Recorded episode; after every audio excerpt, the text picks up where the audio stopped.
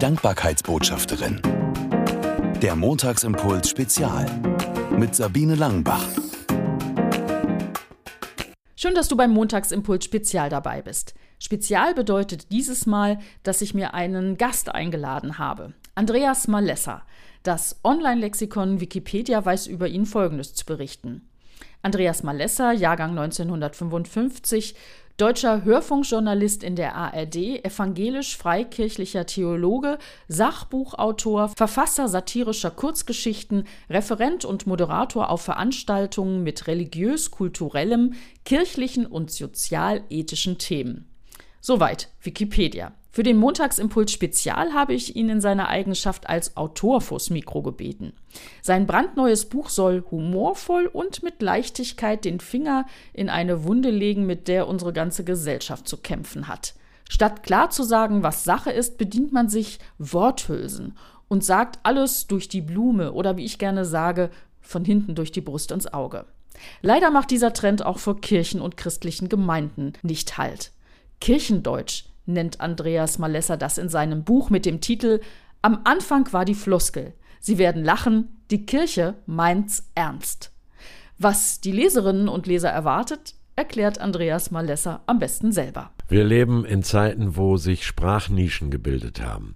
In Firmen und Industriebetrieben der Roland Berger McKinsey Sprech, der nicht sagt, Herr Müller, Sie sind gefeuert, sondern äh, Müller, wie lange sind Sie schon bei uns? Nächsten Monat mal nicht mitgerechnet.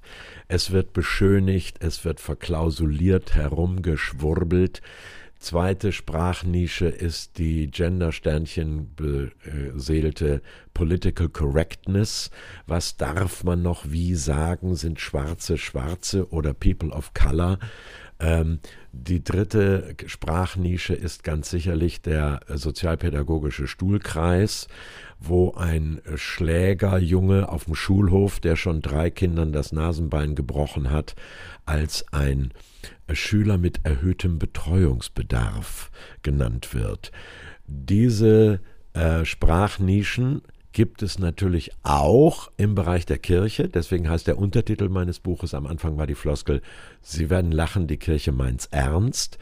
Wenn also zum Beispiel der äh, Kirchengemeinderat einen Vorschlag macht, ein Projekt äh, anleiern möchte, das der Pfarrer für eine Schnapsidee hält, dann sagt er nicht, das ist eine Schnapsidee, unbezahlbar, sondern er sagt, interessanter Vorschlag, Frau Müller, ich lege mal meins daneben, haben Sie unsere Budgetplanungen schon kohärent vor Augen.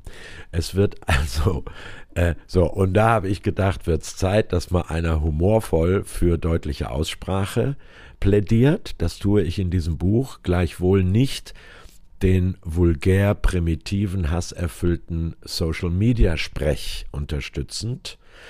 Das wiederum halte ich für eine ganz schreckliche Fehlentwicklung, dass durch die Anonymität äh, auf Facebook, Instagram und Twitter wir uns angewöhnt haben, einander übelst zu beschimpfen, zu beleidigen und zu diskriminieren. So, gibt es dazwischen, zwischen wohlmeinender Beschönigung bis hin zur Verlogenheit und äh, vulgärer Beschimpfung einen Mittelweg? Antwort ja und deswegen habe ich das Buch geschrieben. Magst du denn mal erzählen, was der Mittelweg ist? Wie kann ich die Wahrheit sagen, ohne einen zu verletzen und ohne mich dreimal um mich selbst zu drehen, ich dem anderen sage, also von hinten durch die Brust ins Auge hat man früher gesagt, wenn du jemandem was sagst dann.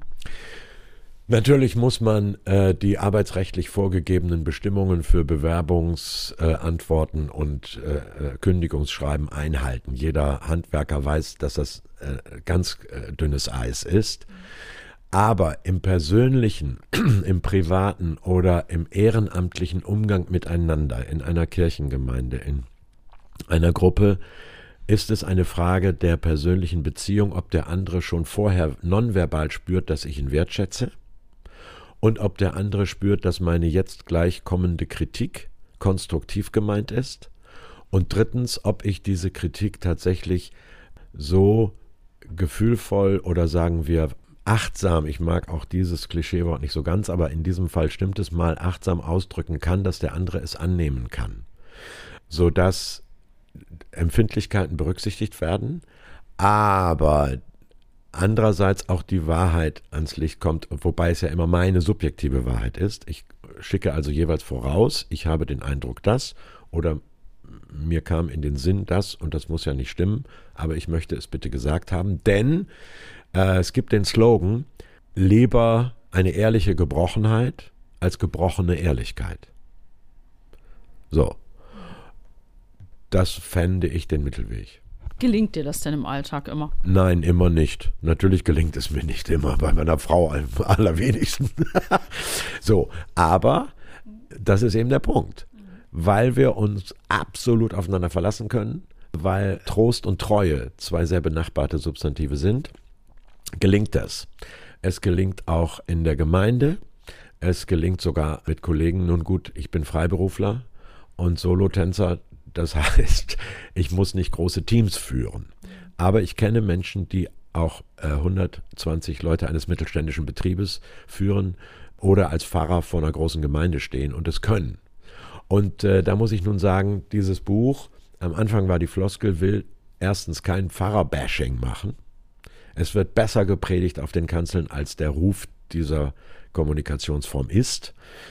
Ich mache auch kein billiges Gremiensitzungsbashing, obwohl ich da natürlich gerne drüber spotte, sondern ich möchte gerne Sensibilität für eine sorgfältig benutzte Sprache erzeugen. Was ist dein Wunsch, wenn das jemand durchgelesen hat? Was soll er am Ende sagen? Hey, ich mache jetzt alles anders? Oder? Nein, es ist ja kein Ratgeberbuch, sondern ein Humorbuch. Er soll als erstes mal alle drei Seiten herzhaft lachen, am besten über sich selber.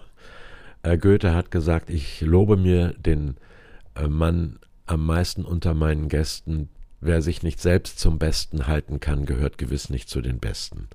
Ich mache Mut zur Selbstironie. Insofern erhoffe ich mir natürlich, dass alle 13.000 Pfarrerinnen und Pfarrer Deutschlands, also die Evangelischen wenigstens, dieses Buch kaufen.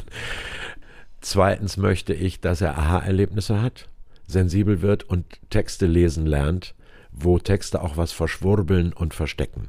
Ich suche noch den Menschen, der aus dem Stegreif eine amtliche Benachrichtigung des Landratsamtes, äh, die Rechtshilfebelehrung im Anhang von Steuererklärungen tatsächlich versteht. Wir verlangen das gerade von unseren ausländischen Freunden, von Flüchtlingen, die hier in sich ernsthaft und gutwillig integrieren wollen.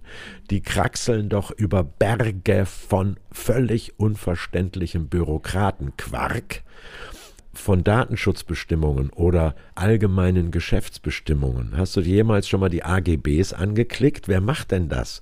Warum machen wir das nicht? Weil wir es nicht verstehen. So. Und da fände ich es nötig, dass wir irgendwo zwischen Juristendeutsch und Werbeslogan einen Mittelweg finden, das sollen die Menschen nach der Lektüre dieses Buches lernen. Danke, Andreas Malesser. Sein Buch Am Anfang war die Floskel, Sie werden lachen, die Kirche meint's ernst, ist erschienen im Bene Verlag, kostet 12 Euro und ist erhältlich überall da, wo es Bücher gibt. Und bei mir. Ein Exemplar habe ich nämlich zur Verfügung gestellt bekommen und das verlose ich gerne unter allen, die mir eine Mail schreiben an kontakt@sabine-langenbach.de Stichwort Andreas Malessa. Wofür Andreas Malessa Gott sei Dank sagen kann, das erfährst du auf meinem YouTube-Kanal. Den Link findest du in den Infos zum Podcast. Mich hat das Interview mit Andreas Malessa und sein Buch darin bestätigt, dass ich Tacheles rede und ohne Floskeln. Zum Beispiel sage ich statt bleib so wie du bist, lieber genau, was ich an meinem Gegenüber schätze. Wir hören uns nächste Woche wieder. Montag gibt es einen neuen Montagsimpuls. Bis dann, eine gute Zeit und tschüss. Sie hörten die Dankbarkeitsbotschafterin, der Montagsimpuls Spezial. Mehr erfahren Sie auf www.sabine-langenbach.de.